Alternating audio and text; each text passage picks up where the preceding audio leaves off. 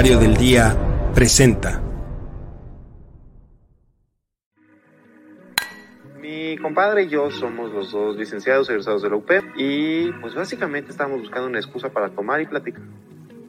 Decidimos empezar este pequeño programa, este podcast, en el que vamos a estar hablando de finanzas, de economía, un poco de política, de todos los temas que nos interesan, que nos parecen divertidos, que nos parece que vale la pena platicar con ustedes que este programa también va a estar un poco más orientado a entender términos económicos de una forma más mundana.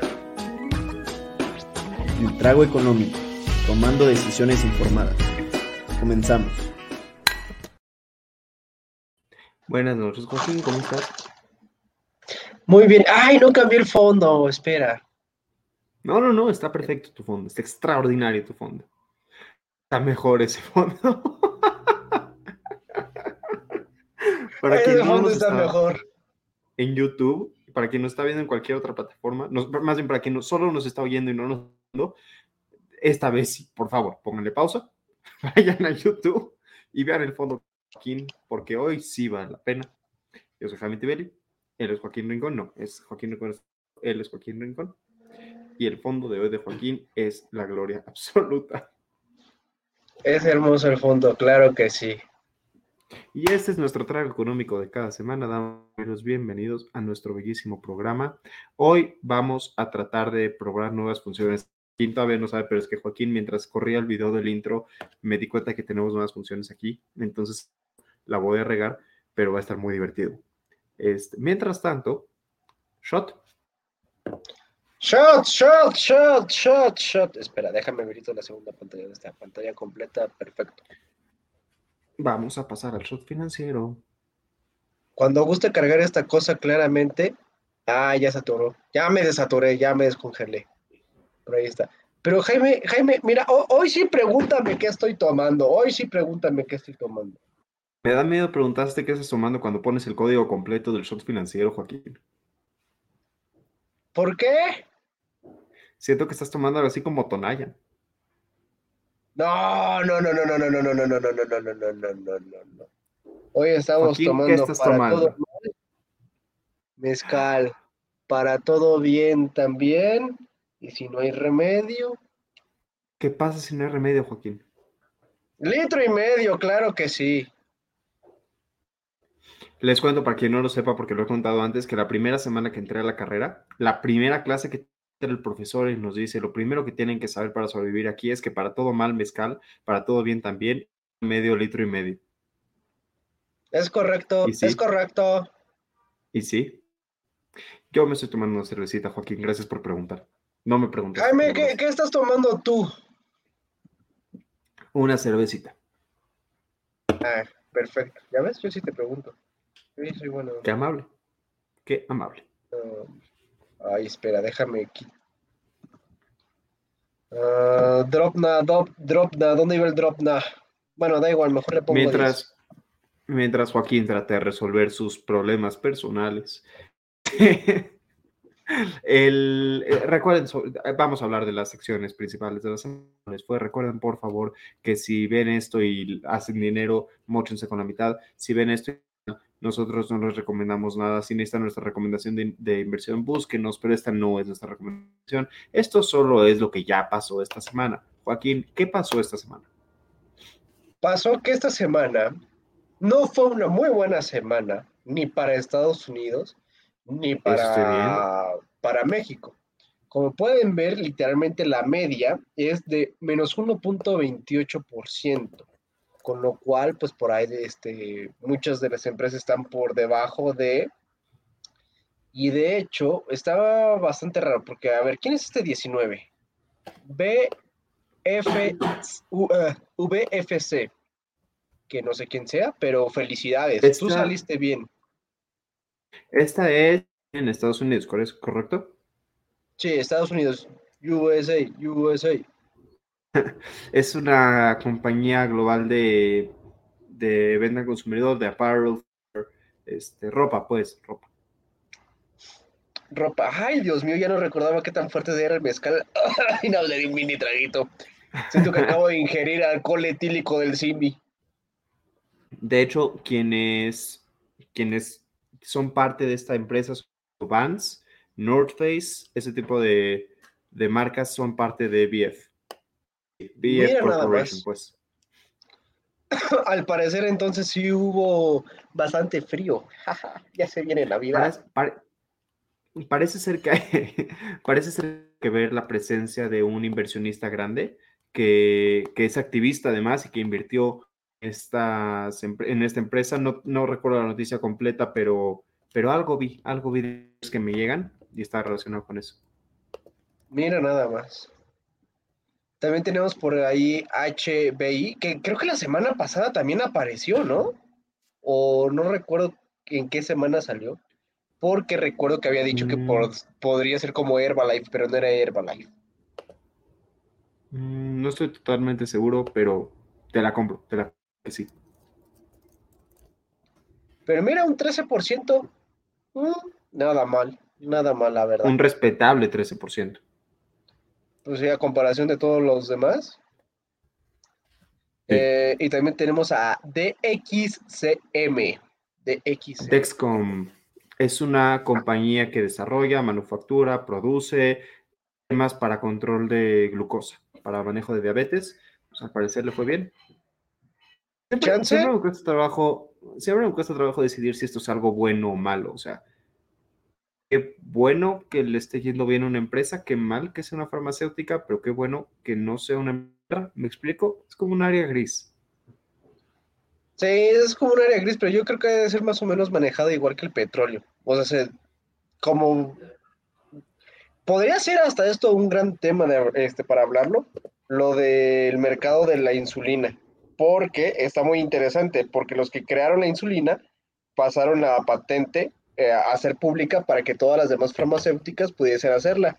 ¿Qué hicieron las demás farmacéuticas? No darla barata y empezar a jugar a, a Monopoly básicamente. Y ahora sí, como yo le digo a mi papá que es doctor, jugaban con el, ¿cómo, se llama? Explotadores del dolor humano. Explotadores del dolor humano. Básicamente. Y mira, por aquí tiene que ver con el tema de hoy, pero que dice 10.4, perdóname que no alcance a ver como ves, no traigo mis lentes. 10.64. No sé, Respetable 10.64, aquí está Netflix. Muy respetable 10.64. Y de abajo, de abajo tenemos el más bajo, Moderna. Ah, chinga, pues ¿qué le habrá pasado a las vacunas Moderna? ¿Qué show? Ve lo chistoso. Una farmacéutica que produce monitoreo de glucosa le, va bien, Moderna le va mal. Dios da y Dios quita. Exactamente. Diría Thanos, en perfecto equilibrio, como todo debería estar. y cuando Dios no da y Dios no quita, el mercado, quita. También tenemos por ahí a Bidu, que me suena que ha de ser una empresa china. Por ahí, no, sé de qué sea. ¿Qué piqué? Jaime está experimentando con esto, damas y caballeros, como pueden ver. Bueno, los que nos están escuchando, Jaime está descubriendo la herramienta de transmisión. Pero, pero no, en absoluto pretendía hacer eso. No, ¿qué está pasando? Bueno, ya. Así quedará. Quería que estuviéramos de ladito, pero pues no funcionó. Dice, dice esta madre que no. Ay, mira, también Tesla está abajo, menos 16%. Bidu, por cierto, eh, China, empresa de tecnología multinacional. Me sonaba, me sonaba, me sonaba. Y Tesla. Venga el mexicano, que ya se nos está haciendo tarde y yo tengo muchas ganas del tema de hoy. Ah, claro, me voy con el mexicano, no te preocupes. Aquí tenemos el mexicano, como pueden ver, tampoco fue una muy buena semana. La media es menos 1.64%. Como pueden ver, la mayoría de la distribución, según nuestra gráfica de bigotes, se distribuye entre el 0 y el menos, este, 3, menos, menos 4%. De los ganadores tenemos a Sur, a Gap, vaya, wow. Espera, había visto por aquí OMAP. OMAP con un 4.5 y no sé por qué aquí no... Ah, porque la tengo que actualizar, ¿verdad? Claro. Tenemos a UMAP con un 4.5%, Peñoles está arriba, Jaime, se va a acabar el mundo. Se va a acabar el mundo. Se va a acabar el mundo. Velo, están tratando, están tratando de salir adelante. No lo va a lograr, pero bueno. Abajo, desgraciadamente, tenemos a Bimbo. Yo no puedo creer a 200 pesos. 200 y adiós, adiós. 200 pesos. Pero bueno, este, y Televisa hasta abajo. Sí, como que nunca Televisa le está yendo bien, no sé qué show. Siempre está a la baja, desde siempre. Televisa está buscando ser peñoles. No, Televisa es único. el tío Richie no se juntaría con los peñoles. Al menos a hacer fiestas. Nada más para, nada más para, para que estés equivocado, porque el tío Richie nos ve, manda comentarios y todo. Nada más para hacer que estemos equivocados, el tío Richie va a comprar peñoles. El tío Richie tiene ese gran poder, claro que sí. Por cierto, felicidades Richie porque al parecer su fiesta de cumpleaños masiva fue la semana pasada. Hoy, es hoy, me están diciendo.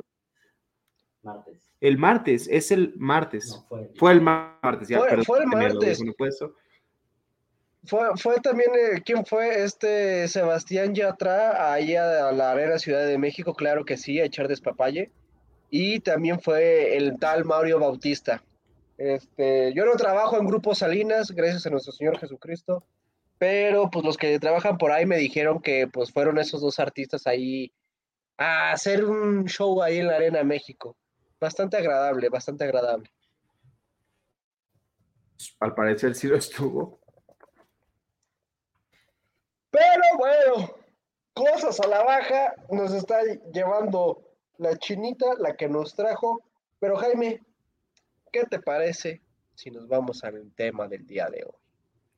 emociona, me encanta, me enloquece la idea de que nos vayamos al tema del día de hoy.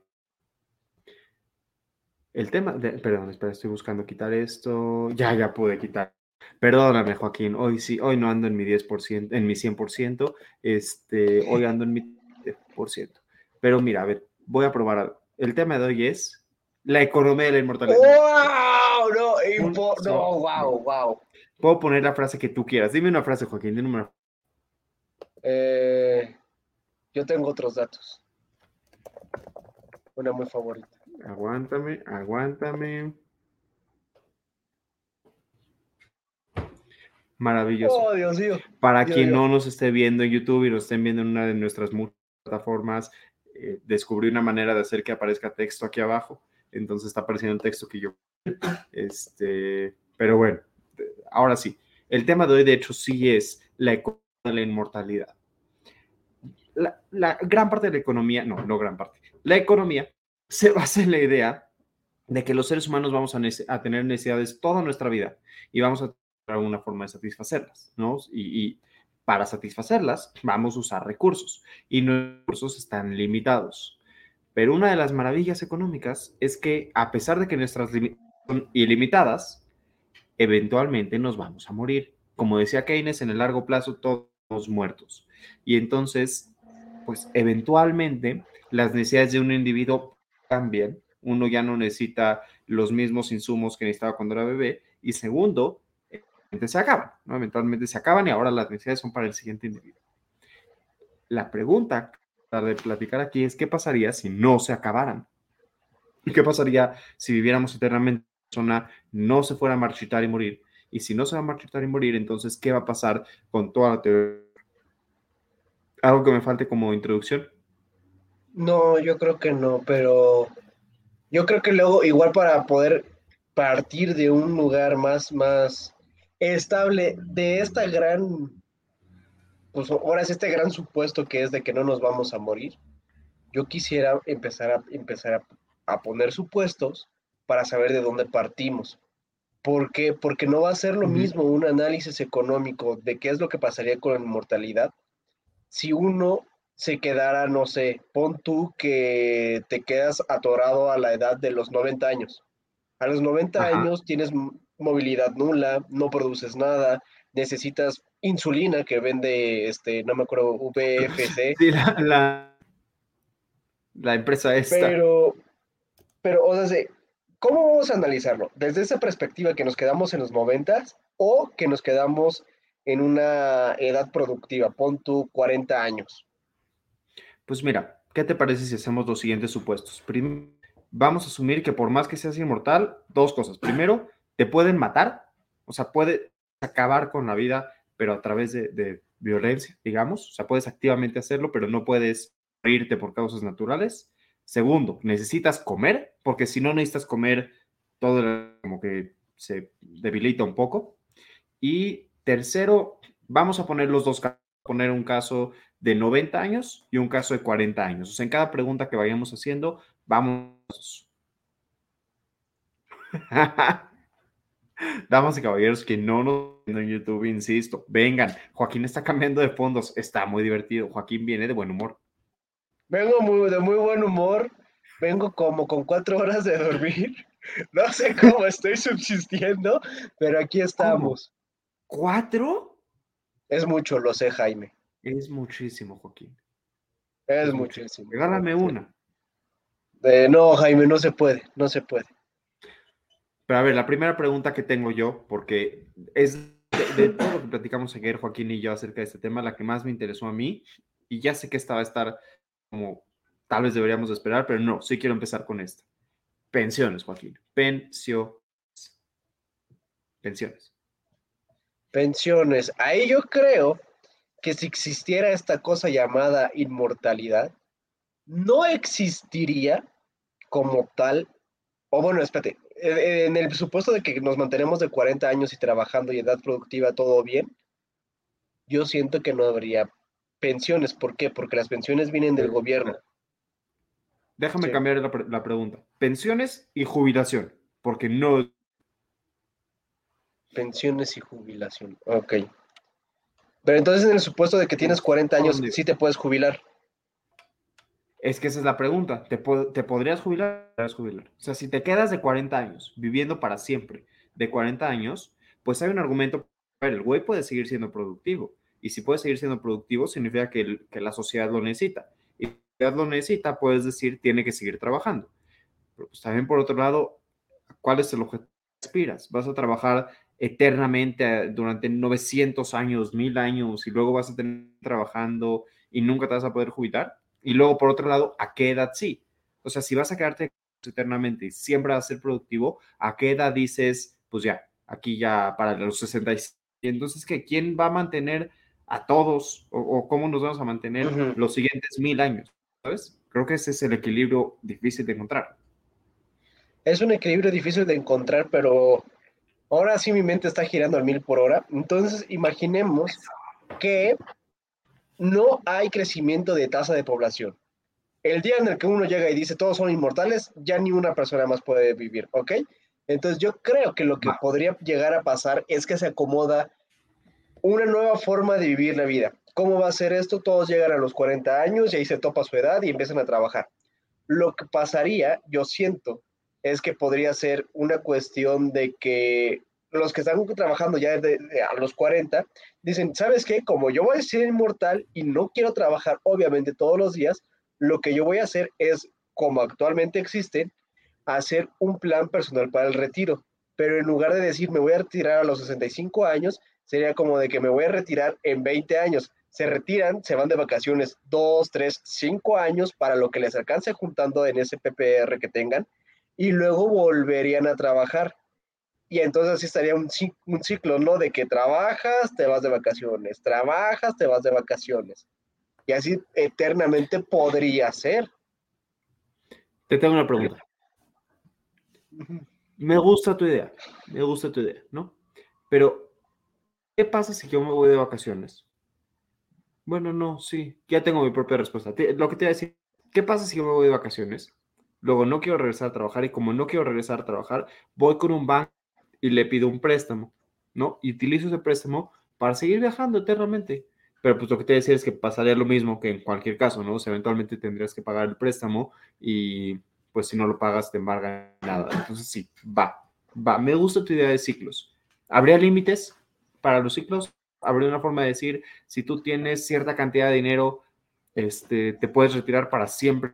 Si eres el tío Richie, no tienes que volver a trabajar nunca, pero si eres cualquier otro mortal, tus tres añitos y ya luego regresas. Yo creo que aquí debería meterse eh, el gobierno. O bueno, aquí ya viene el factor gobierno. Yo sentiría que para este caso podrían existir dos tipos de, de gobierno. Uno muy liberal, que te diga, pues lo que trabajaste, pues te vas. Yo no te voy a pagar ni un poco más. O no te voy a condicionar nada más. Muy liberalista este gobierno o el otro, el que Marx y el que Engels estarían totalmente de acuerdo, que el gobierno, viendo a, a toda la población, cree él mismo los ciclos, es decir, el grupo A, que comprende a todos los trabajadores de esta área, se pueden ir de vacaciones dentro de estos 10 años. Después de esos 10 años ya no pueden este, irse de vacaciones porque necesitan volver a trabajar para que todo lo de, para que toda la economía pues eh, fluya muy bien. Marx está feliz contigo en este momento. Marx está feliz. Marx está volviendo a la vida más para darte un abrazo. Lenin estaría diciendo, a este güey lo quiero en el Partido Socialista. Lenin en este momento te va a dar un cargo público. O me va a ejecutar. O te va a ejecutar. Es más, te va a dar un cargo público y desde tu cargo público te va a ejecutar. Mm, vaya, ya sabía que esto era plan con Maya. A ver, mi problema con esta idea de, del gobierno centralizado tiene mucho más que ver con derechos políticos, democracia y todo ese tipo de cosas, pero llegaremos a... En términos económicos, parece hacer sentido en principio. Te puedo teoría. No me convence al 110% el tema de ciclos. A ver, Creo que el problema es que uno tendría que tener una cantidad mínima en el banco de regresar a trabajar. ¿A qué voy? Imagínate que yo tengo un millón de pesos, que trabajé y ahorré un millón de pesos. Y digo, ya, me voy de viaje con mi milloncito de pesos, vamos a decir que me alcanza un año, entonces me voy un año y luego regreso. Si regreso y tengo cero pesos en la área, cero, cero, cero, cero, necesito trabajo ya para sobrevivir. Y si, voy, si una persona es trabajo de forma desesperada, sabemos, por tema económico, que va a estar dispuesta a tomar trabajos de menor paga. Y si va a tomar trabajos de menor paga, entonces va a bajar el nivel de sueldos general. Y si va a bajar los sueldos generales, no le conviene a la economía. Entonces, para mantener sueldos altos y estables, yo creo que lo que se debería pensar más bien es, ok, si tienes suficiente dinero para irte de viaje, pero tienes que regresar a trabajar cuando tu cuenta de banco personal ya estamos en el futuro, ¿no? Ya cada quien tiene una cuenta de banco personal con rastreos digitales, todo este tipo de cosas. Cuenta de personal esté abajo de, digamos, 100 mil pesos, vienes de regreso porque no en una situación de desempleo absoluta. Me suena, me suena como algunas regulaciones que podría llegar a hacer el gobierno dentro del mercado del trabajo. Porque digo, yo siento que eso también daría y sería propicio o lo que estaría haciendo Marx en sus estos ciclos de vida, de que trabajas cinco años, vacaciones dos, trabajas diez años, vacaciones, no sé, cinco años, etcétera, etcétera, ¿no? Como que por ahí una función. Pero yo aquí traigo una pregunta un poco más escabrosa y más difícil de poder descifrar y que ya, ya lo estabas apuntando. Supongamos que entonces pues, todos trabajan y toda la cosa ¿cómo sería la acumulación de la riqueza dentro de toda la población? ¿La desigualdad se haría más exponencial? ¿La desigualdad se haría nula o qué pasaría? pregunta. A ver, es que creo que... Es que imagínate, imagínate que, bueno, tú y yo vamos a vivir íntegramente toda la vida, ¿no? Y trabajamos y tenemos, diría Samuel García, un sueldito de 60 mil pesos, humilde. Pero, pues supongamos que se lo mantienes así. Y de repente llega una persona que trabaja muy poco y que se la pasa pues de vacaciones y que dice, ¿sabes qué? quiero hacer mi fiesta en grande en la Arena México y pues que él ya no tiene pues de qué preocuparse de la vida, ¿no? Llámese, vamos a poner a Ricardo Salinas, ¿no? Que es de los más ricos a, a nivel México toda la acumulación de dinero se seguiría haciendo perpetuamente. Entonces él ya no tendría, llegaría a un punto de que dice, pues yo ya no tengo que trabajar, yo ya acabé el juego de la vida, ¿qué quieres más que haga, no? Ya, ya me divertí, ya me fui a Italia, ya me tiré de la torre Pisa, ya no sé, hice y deshice todo lo que quiero y sigo, y, y sigo teniendo dinero. Pues qué show, ¿qué hago? Y los demás estarían como que, no, pues es que qué injusticia y toda la cosa. ¿Crees que hubiese alguna pelea de clases sociales o la desigualdad diría, daría ahí como para de que, ¿sabes qué? Pues tú mejor cállate y no te muevas ya y la desigualdad seguiría haciéndose más exponencial. A ver, creo que puede pasar cualquiera de los, ¿no? O sea, es, es literalmente un volado. Y creo que ahí lo más importante va a ser el tipo de regulación del gobierno. Porque ahí te va. Uno de los mecanismos más eficientes la igualdad sí tiene que ver con la muerte. O sea, impuestos a herencias, reducciones, reasignaciones, todo ese tipo de cosas ayudan mucho a combatir la sobre todo tomando en cuenta a megamillonarios, ¿no? Ahora, si hay muerte, pues eso se vuelve más difícil. Pero por otro lado, que esto llama mucho la atención, tampoco van a haber nacimientos. Una de las ideas económicas clásicas es el trickle down, se ubica esta idea, ¿no? De que si, si llega inversión, la inversión se concentra en, las empresas más grandes, dirían unos es injusto, pero claro, las empresas más grandes dan trabajos y trabajos, y entonces la inversión, it trickles down, literalmente como que gotea hacia abajo. Uno de los grandes problemas es que gotea muy poquito, gotea como muy lento, es literal eso, gotea. Entonces, las grandes inversiones pocas veces llegan al consumidor, al, trabajador pobre, al trabajador más débil. Muchas veces se quedan, con, las grandes ganancias se quedan concentradas arriba y abajo y poco. Ahora, lo que podría funcionar, entre comillas, digamos, en todo esto, es que como ya no están más personas, hay un límite de a cuántas personas le tienes que distribuir esto, porque tienes muchísimas personas en la base de la pirámide, en el, en el espacio más es muy complicado sobre todo porque se ha visto en diferentes estudios que en poblaciones marginalmente más desfavorecidas hay más niños, hay más hijos. Entonces, una persona de la pobreza es, no, no quiero decir es fácil, no es fácil, pero es más que sacar una familia de la pobreza. En ese sentido, tal vez, tal vez, con un gobierno que diseñe mecanismos eficientes, se podrían reducir los impuestos ya recaudados y los impuestos por recaudar para atender las necesidades que ya sabes dónde. O sea, ya no tienes que especular quién va a tener más hijos o de dónde van a salir más personas. Ya sabes exactamente a dónde y así podrías combatir la desigualdad y podría ser muy útil o podría ser muy eficiente. Pues, una persona que vive más tiempo suele pensar más en el largo plazo. Entonces, le ayudaría a nuestros gobiernos pensar, pensar nada más en la hora. El problema es, ¿qué pasa si no? Si no tienes un gobierno de eso, si tienes un gobierno que se quede enfocado nada más en el corto plazo, en el ahorita y que no genere estos incentivos a instituciones lo suficientemente sólidas y fuertes, no, no vas a, al contrario, va a aumentar porque quien esté ganando dinero va a seguir ganando dinero y va a ganar cada vez más dinero y no va a frenar. Es que esta, pregunta está bastante tricky, o sea, no hay ni un, ni un para dónde hacerse y muchísimo menos ya cuando extiendes eh, pues el supuesto de que no te vas a morir. Creo que eso podría llegar hasta ser un gran ejercicio que podría hacer el gobierno, este, jugar ahí en el Senado o en la Cámara de Diputados de qué pasaría, ¿no? ¿Qué pasaría si pasara esto? Eh, vamos a gastar tanto aquí, vamos a gastar tanto allá, vamos a crear instituciones, no vamos a crear instituciones.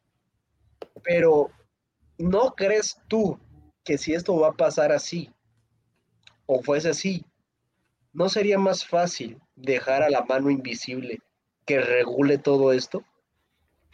Es que cuando tú piensas en instituciones, una institución puede ser el mercado, ¿sabes? O sea, puedes institucional crear un mercado, no, no, quiero decir, puedes crear un mercado de manera libre, soltando, en vez de una institución que permita que esto funcione. ¿Dónde creo yo que debería de haber mucho control? En temas como el tema inflacionario, por ejemplo. Creo que la inflación se puede disparar muchísimo si la gente no tiene concepto de, la muerte, de los límites, del gasto, todo este tipo de cosas. Creo que puede irse en un problema. pero si controlas esas pequeñas, o sea, si le das suficiente control a unas variables macroeconómicas, ahí sí puedes soltar el mercado por completo. O sea, no, no creo que, que sería raro buscar eso. A ver, tendrías que limitar un par de monopolios, tendrías que limitar, eh, ¿cómo se llaman? Mm, cuando se combinan dos empresas. ¿El monopolio? No, no, no, cuando tú tienes McDonald's y yo tengo Burger King y nos fusiones. Ah. Tendrías que limitar fusiones mega agresivas. Tendrías que poner algunos límites en general, pero fuera de esos límites muy contados, sí, contigo, podría ser una economía de libre mercado. Marx está regresando a su tumba, ya no nos quiere, pero podría, y, y podría funcionar, estoy de acuerdo, sí, podría funcionar. Podría funcionar, pero no sé, yo sigo con esta gran disyuntiva de entonces qué pasaría con la desigualdad.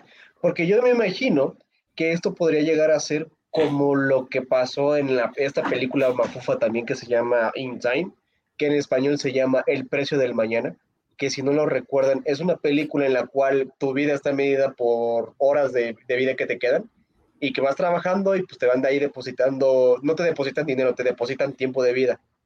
Y esta película decía, pues es que sí, justamente, si todos pudiésemos tener esta oportunidad de vida perpetua, toda la riqueza se estaría concentrando en los eslabones más altos de todas las clases sociales.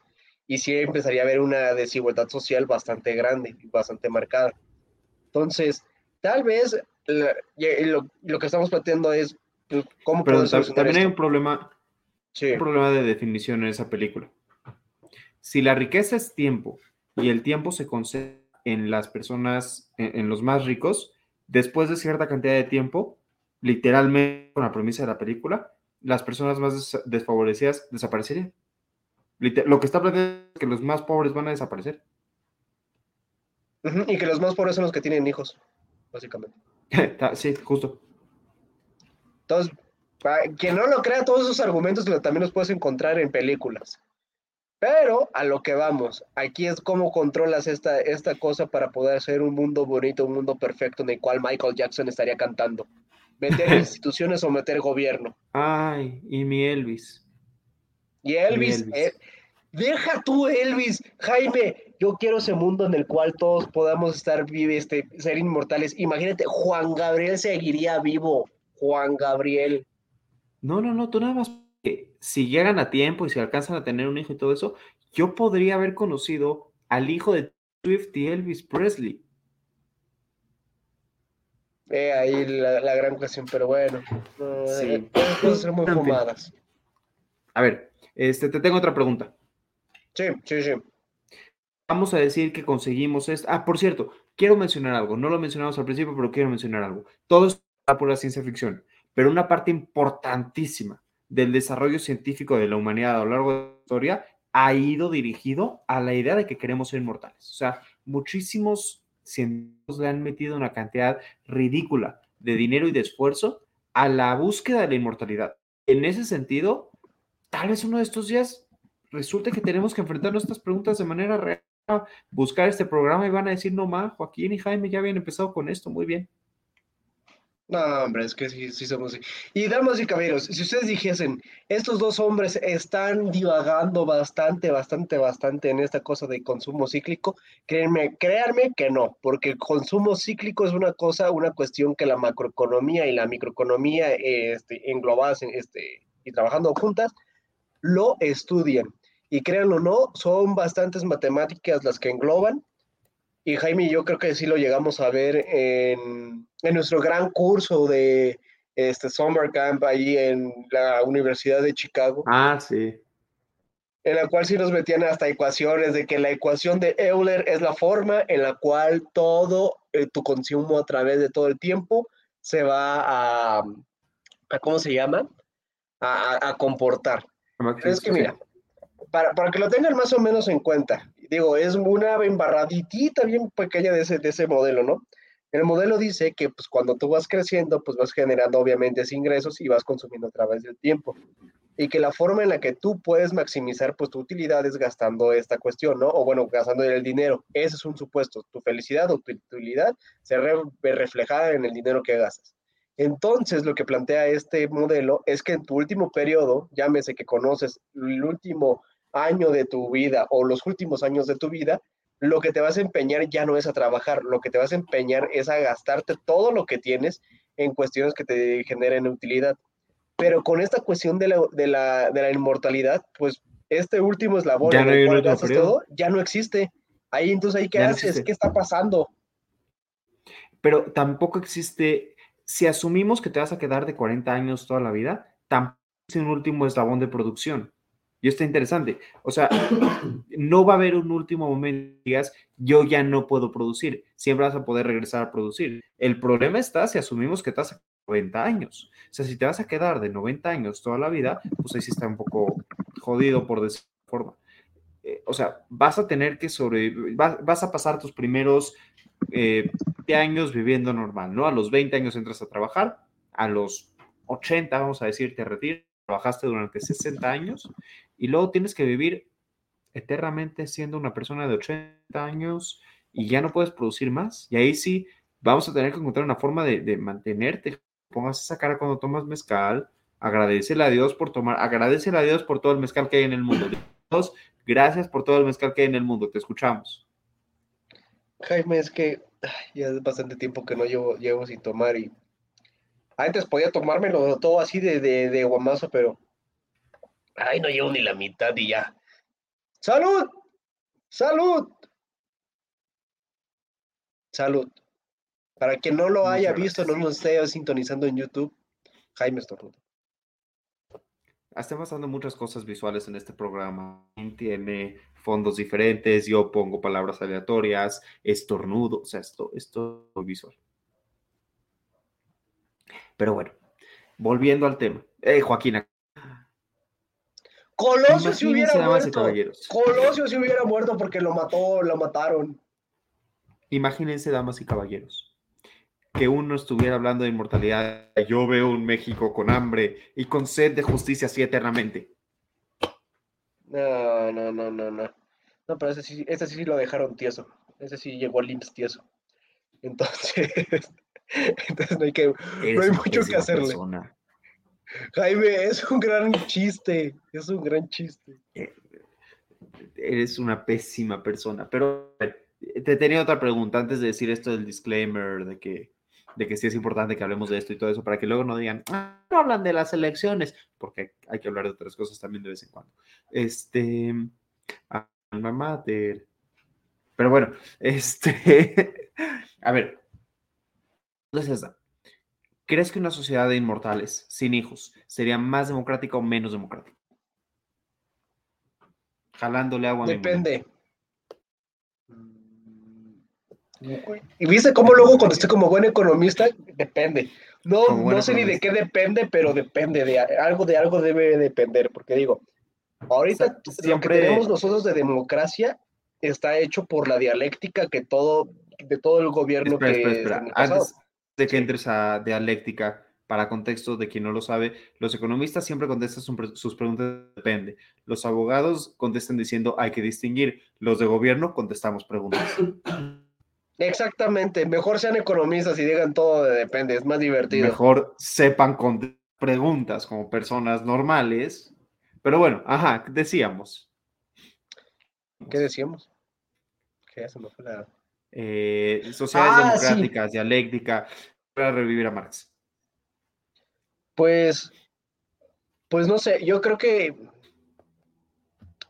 a ver, históricamente solamente ha habido como, pues, tres formas de gobierno, ¿no? O, bueno, sí, tres formas de gobierno en general. Imperio, república, que es democracia, o bueno, no es lo mismo que democracia en una república, ya, este, Sócrates, Platón o Aristóteles ya me estarían pegando, este, bien feo. Los tres, los tres. O, este, ¿cuál era la otra? Reinado, Reina, ah, ándale, sí, monarquía. aristocracia.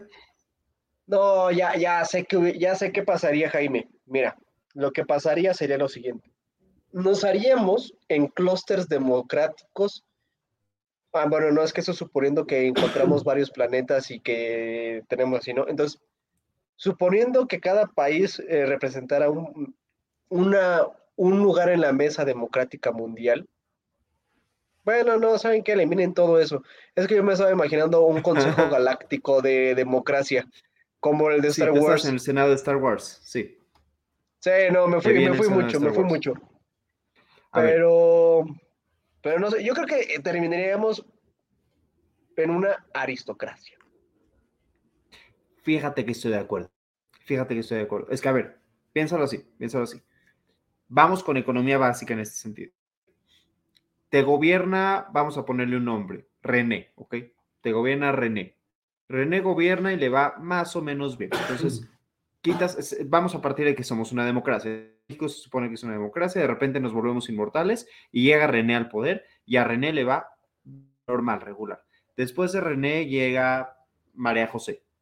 Y a María José le va súper bien. Chile, la mejor presidente de la historia. Y luego llega Ricardo, y a Ricardo le va mal, y así. Y vas teniendo por error. Eventualmente empiezas a identificar a las personas que lo hacen bien, ¿no? Se empiezas a, a, cuenta de quiénes son los que están gobernando bien y regresan al poder, porque tienes una sustitución generacional. Ya no tienes a jóvenes que de repente lleguen y aparezcan y tomen el control del poder quitando a los viejos y todo eso. Tienes al mismo grupo de personas que se perpetúan en el poder, pero pues algunos ya no los va a querer. O sea, eventualmente la gente va a dejar de creer, por ejemplo, vamos a decir a Fernández Noro, un ejemplo aleatorio de una persona al azar que no es que exista, ¿no? O sea, agarré dos nombres al azar y los dije Fernández. Este, o sea, e, eventualmente lo que pasaría, creo yo, será como tú dices, aristocracias, porque por prueba y error, el modelo lo que te dice es que en el último instante lo que vas a estar al mejor que ya tuviste.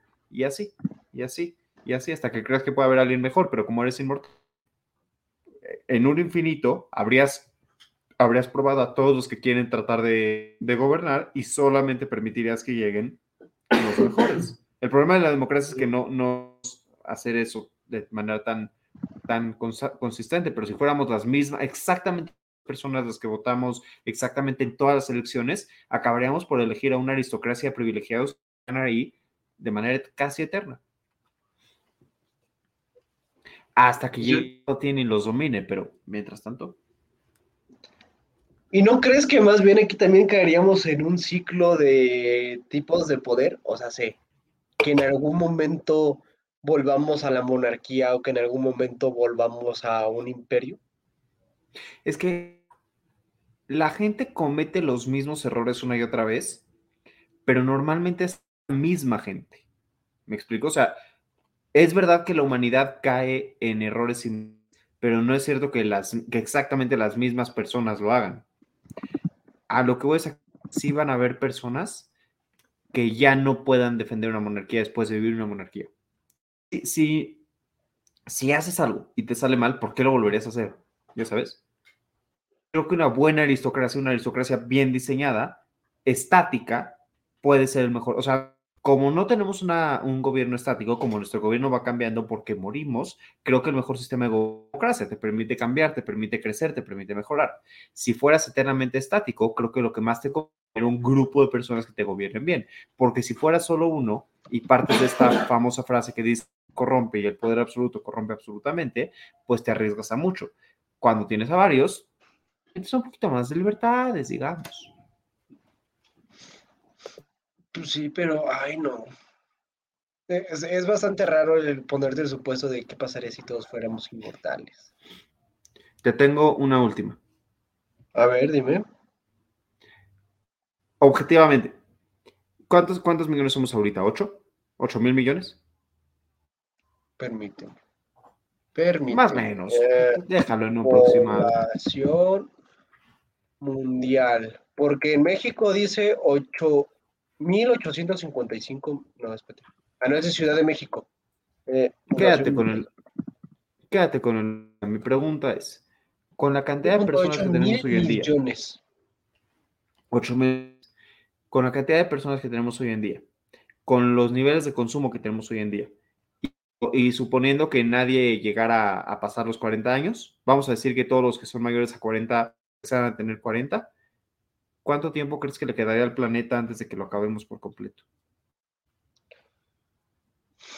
Porque estamos partiendo del supuesto de que sí necesitas comida. Y si sí necesitas comida, si el planeta nos deja de dar para comer, ahí sí nos morimos todos. ¿Cuánto tiempo una humanidad eterna de- de- desaparecería? Porque sí creo que desaparecería. Pues yo siento que por ahí más o menos unos que unos 10, 15 años. ¿Así de rápido? O menos. Pues sí, Jaime. Yo digo que sí, si nadie se muere, Yo le daba 20, 25. no, no creo, no creo. Imagínate. A ver. mm, morta- Nadie se muere, pero nadie nace. por año mundial. Mira, mortalidad, datos macro. Sí, sí, sí, dime cuántos nos morimos. Mira, la mortalidad está por ahí. Ay. Te funcionas por cada mil habitantes. Ay, no te pases. No me dice cuántos el ¿Cuántos? general. Pues no sé, es que no parecen bien. O sea, depende ahora sí de cada país. Donde mueren poquitos en Ah. los Emiratos Árabes Unidos. ¿Cuántos se mueren en los Emiratos Árabes Unidos por mil personas al año? Mira, yo creo que el promedio está como en un 9%. Entonces, pon tú que ese 9% no se muere.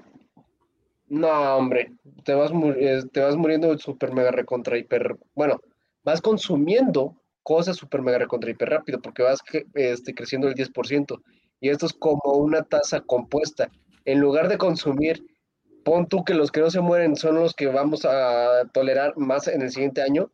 Súmale a ese 10% que no se muere, súmale los que están viviendo o bueno, los que están haciendo. Entonces, eso se va haciendo como una compound rate y toda la, toda la gráfica de los insumos que se necesitan se dispara exponencialmente.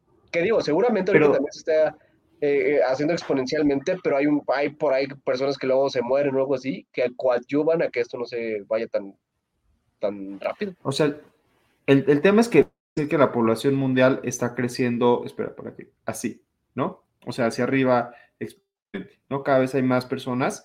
Si se dejan de morir todos, subiría así, de que directito, recto. Pero si tampoco se mueren y tampoco nacen, se va a quedar así, flatline.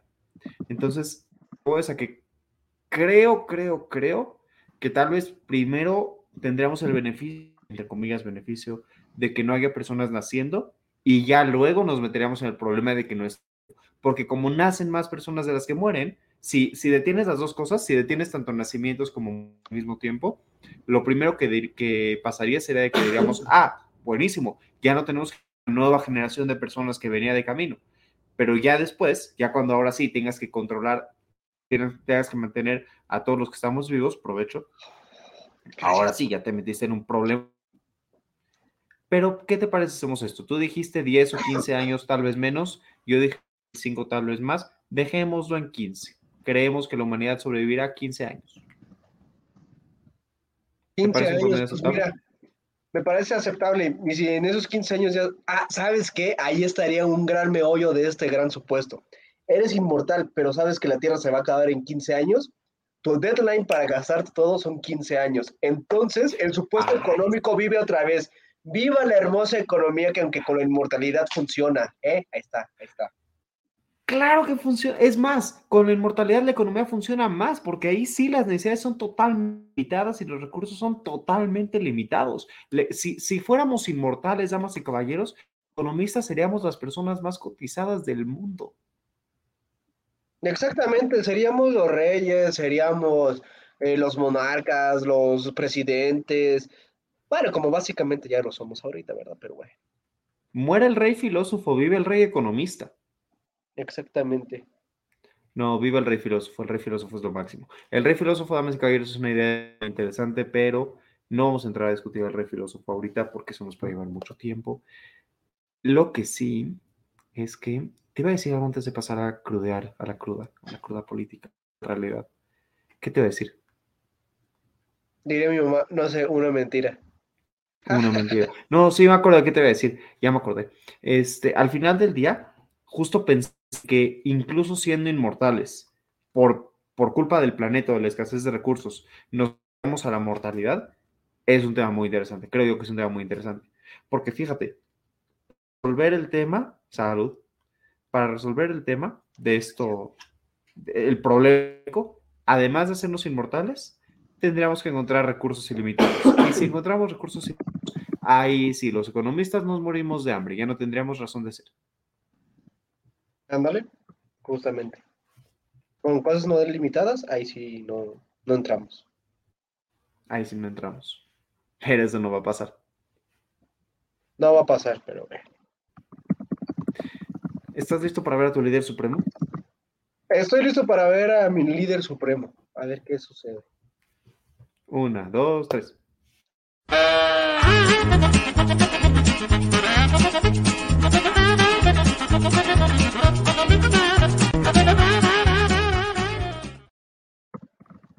Tu líder supremo.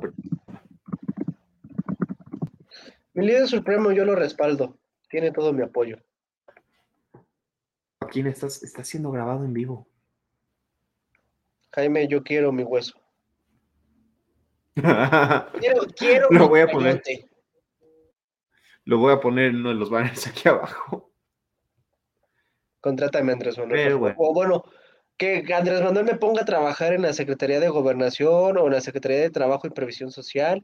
O, a- o bueno, más bien, bien básicamente a, a cargo de Luisa María Alcalde Luján. Y yo feliz, yo feliz. Supongo. No, no supongo, estoy de acuerdo contigo. Pero bueno, a ver, dinos qué mensajes dijo nuestro señor presidente el día de hoy. Escucharon, damas y caballeros, extinguieron fondos y fideicomisos. 13 fondos y fideicomisos del Poder Judicial desaparecieron. Porque López Obrador. Porque eso es lo que hace el tío AMLO cuando está de malas. Y cuando Pues bueno, resulta que muchos trabajadores judiciales se fueron a huelga. Y aunque dice López Obrador que, dice López Obrador que, ahí te va, que están siendo manipulados por los de arriba. O sea, los de arriba del Poder Judicial, la cúpula del Poder Judicial, está manipulando a los trabajadores para que vayan a manifestarse. Porque dio López Obrador la garantía no se les va a tocar. Dice, yo soy la garantía, y dice, soy un hombre de palabra, que no se le va, que no se va a recibir menos salarios, que no se les va a tocar absolutamente nada de sus prestaciones, para que no los manipulen los de, arri- los de arriba. Y dice, lo que va a suceder es que los ministros ya no van a 700 mil pesos mensuales. Dice también que no pasa nada. Ahí, ahí te va la frase, está me encantó. No pasa nada, la verdad, no pasa nada. Hasta salimos ganando. Están ahí para delincuentes del crimen y de cuello blanco. No imparten justicia, son empleados de las minorías. Parece que estoy planteando, pero no. Ellos solo imparten justicia a los poderosos. No defienden a quienes no tienen con qué comprar su... Fíjate, literalmente dijo, si deja de existir poder judicial, no importa, está grave. Está grave. Pues sí, sí, sí está grave porque básicamente le está faltando el respeto a Venustiano Carranza. Por eso es que no hay eh, año Venustiano Carranza. Ah, yo quiero mucho. Extraño a Venustiano Carranza como persona. Pero bueno, AMLO califica a José Ramón Cosío como protector de corrupto. Este, porque presentó el amparo para eliminar la, la extinción, para detener la eliminación de los 13 fondos y fideicomisos. José Ramón Cosío, quien presenta este amparo, entonces para quien no sepa, José Ramón Cosío, ministro de la Suprema Corte, es, él fue quien presentó los, el amparo al respecto y pues dice López Obrador que eso es proteger corruptos. Les sugiere López Obrador que marchen los ministros sus privilegios, fuera máscaras. Además, sirve que les da el sol, dijo López Obrador. Qué mal me cae cuando se mete con el Poder Judicial. De por sí me cae mal como persona, pero cuando se mete con el Poder Judicial no puedo con él. Pues, ay, es que no sé, no sé, por ahí le- luego leía que está raro, porque o sea, se meten nada más con el Poder Judicial cuando ya se van como ahí como de sus predilectos, cuando ya retiró básicamente a sus soldados de ahí. Vale, mira, no, no lo había, no lo había pensado. Saldívar ya no es el principal, etcétera, etcétera. Buen punto. Este, ¿qué más tenemos por aquí? Le preguntaron a López Obrador que por qué no desaparece el fideicomiso, más bien, por qué defiende la creación de fideicomisos para el Tren Maya y no para el Poder Judicial. ¿Qué crees que dijo? De verdad, póngale, atínale lo que dijo. Porque es por seguridad nacional. No. Entonces, La diferencia, la diferencia es que los fideicomisos del Poder Judicial son fideicomisos para proteger privilegios. Los son para el desarrollo.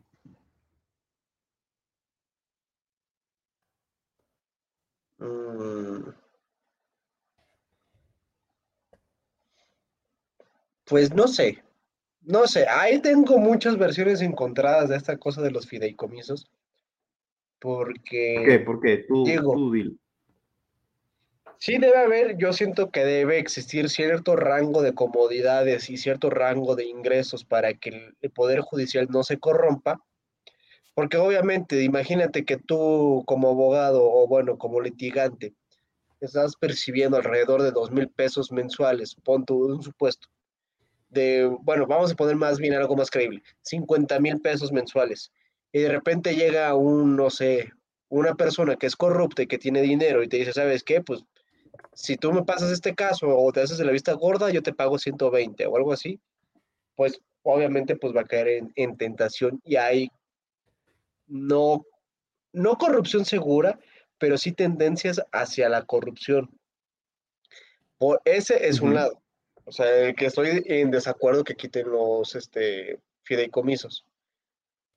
Y porque por ahí tengo varios amigos que sí trabajan en, cosas este, judiciales y algo así, y sí, no, o sea, se dicen que sí ellos van a huelgas y toda la cosa, pero no sé qué le quitaron, no sé qué les quitaron, si les quitaron por ahí dinero o qué show. Pero por el otro digo, pues, pues si quieres reducir el gasto, pues sí es una, una forma de poder quitar de ahí, pues, gasto, ¿no? También,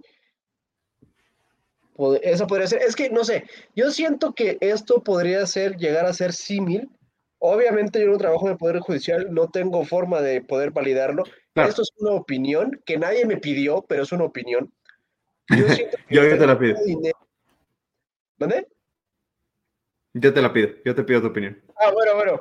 Aquí Jaime ya me pidió la opinión. Entonces, yo siento que quitar el- tantos fideicomisos, pues sí estaría este, bien para reducir el gasto. Es como de, ok, vamos a reducir el gasto en el poder legislativo. ¿Cómo vamos a hacerlo? Reducir de 500 diputados a 350. Obviamente todos los pinches chapulines estúpidos, todos depravados que no hacen nada en esa cámara, van a salir a decir, oye, no me quites mi trabajo. Y pues van a estar en su punto de que no me quiero que me quites mi trabajo porque de aquí saco dinero para comprar frijoles, por así decirlo. Entonces no sé hacia dónde hacerme de esto. Y voy a seguir un gran proverbio de vida que yo sigo. Si no es mi problema, no me lo he hecho. Y si es un problema de alguien que me interesa, tal vez lo piense. Pues mira, vamos a tener una discusión de los fideicomisos. Creo que tienen su utilidad. Creo que tienen su utilidad. Sí es cierto que mucho de ese dinero se puede mal utilizar, pero creo que por algo existen y ese algo es muy. Pero lo podemos discutir más adelante. Lo que sí es que cerrando el tema de López Obrador, anunció que Félix Padilla es el nuevo subsecretario de la Secretaría de Gobernación reveló que en el caso de Ayotzinapa hubo protección Así que, o sea, hubo, hubo protección a personas implicadas, particularmente habló de Tomás Cerón, a parecer se protegió en todo este caso, y con eso el doctor López Obrador, este, que de doctor no tiene nada, este, termina su conferencia mañana. Mira, quiero enseñarte los nuevos banners que hice aquí abajo. Mira, mira. A ver, a ver. Sigan todas las redes del comentario del día. Claro que sí. Manden dinero para Joaquín y para Jaime. Claro que sí. Nada más de caballeros, ya se me acabó el mezcal. Por favor, manden dinero. Vean trago económico y luego tal vez los demás. Claro, esto es, primordial. Vean el trago económico y luego a ver si pueden ver los demás. Y esto es más importante, querido público. Lo que, los queremos, los amamos. Amamos que nos escuchen, pero también queremos escucharlos. Comenten, digan cosas, por favor. Síganos en todas estas redes, véanos en todas estas plataformas, den dinero a esta cuenta, este, vean a Voces Universitarias, vean a Internacional, vean a Hora Libre y vean el trago económico.